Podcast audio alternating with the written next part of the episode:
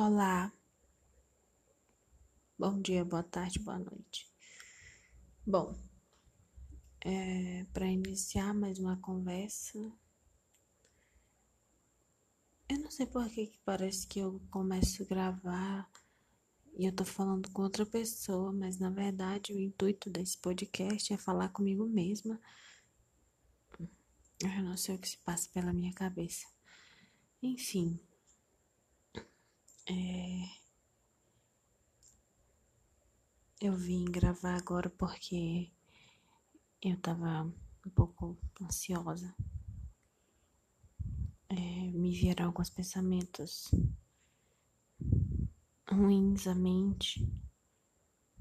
Mais uma vez, desejo por suicídio. E eu gostaria que esses pensamentos se esvaíssem da minha cabeça para sempre.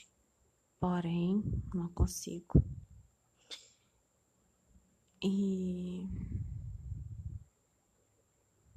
eu só queria dizer que vai ficar tudo bem.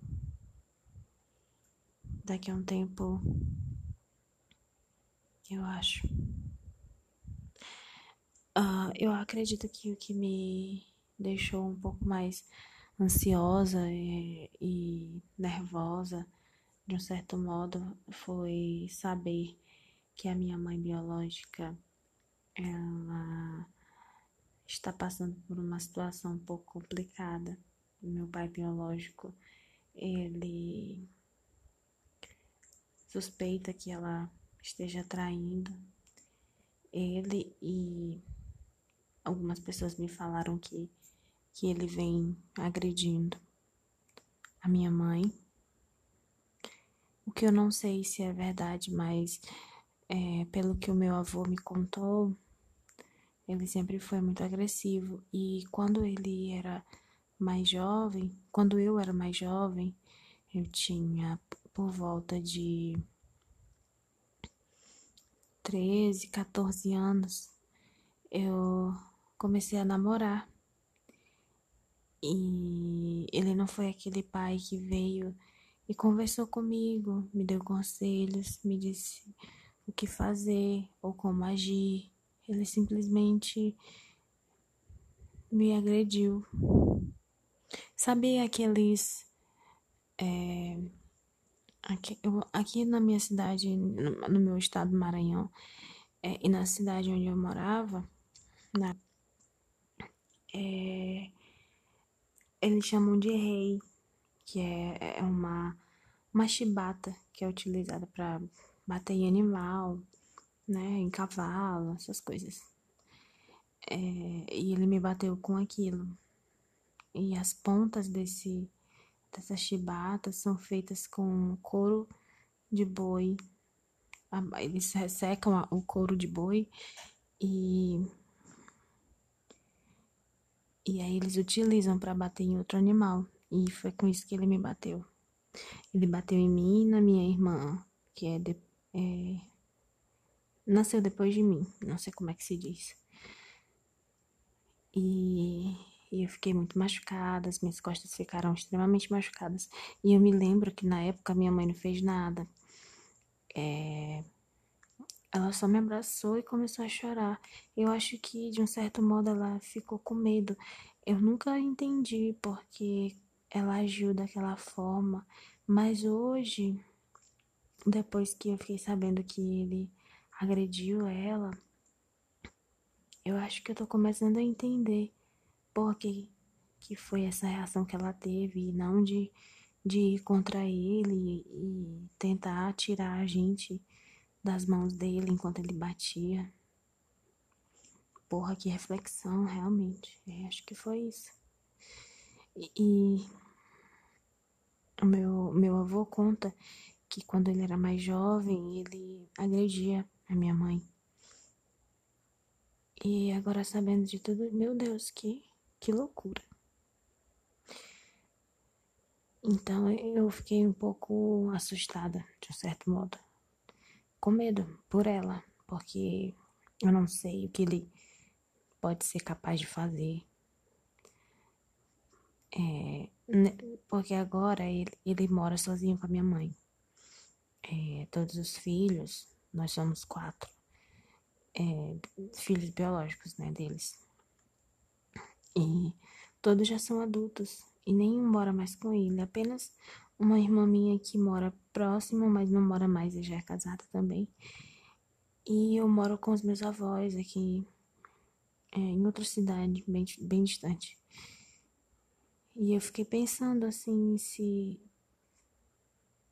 na possibilidade dele tentar fazer alguma coisa com ela, já que ele se, se mostrou tão agressivo e bateu no rosto dela, machucou o braço dela.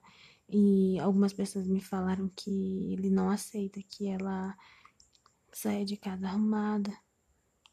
Ele quer que ela não se arrume, que ela fique feia em casa, sabe? Típico macho escroto. Nossa, que nojo.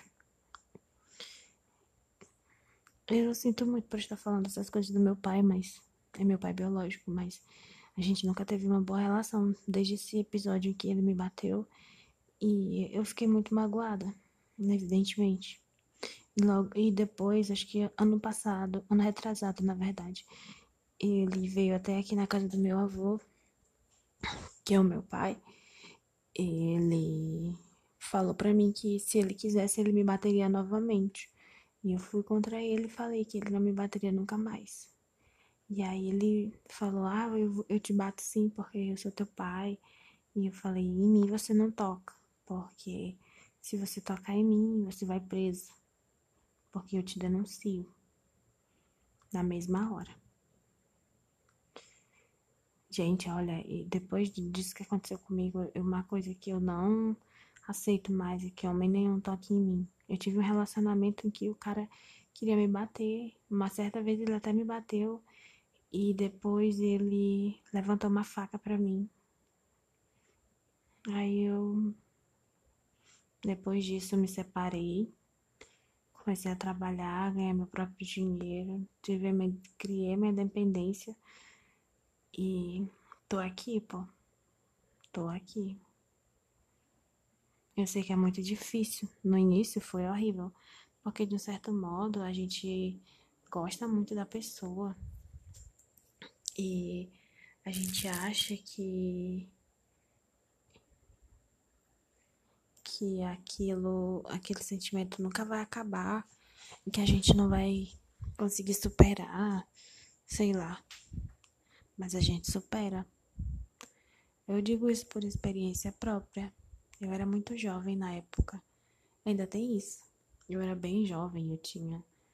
Eu comecei a namorar com esse cara, eu tinha uns 13 anos. E eu separei dele, eu tinha uns 17, por aí assim, 17, 18 anos. E ainda bem que eu tive a minha irmã que me ajudou em Morade, na capital. E aí eu comecei a trabalhar, ganhar meu dinheirinho comprar as minhas coisas e me desvencilhei dele. Conheci outras pessoas. Eu sei que nem todo mundo tem essa oportunidade que eu tive, né? De ter alguém que possa ajudar, é, alguém que consiga arranjar um emprego e fazer essa pessoa conhecer outra, outras coisas. É difícil, mas a gente consegue, pô. a gente tem que tentar. Tem que tentar, a gente não pode baixar a cabeça, não. Para pessoas que querem nos machucar, que acham que são donos de nós. Eu falo isso pela minha mãe. Ela não merece isso. Não merece.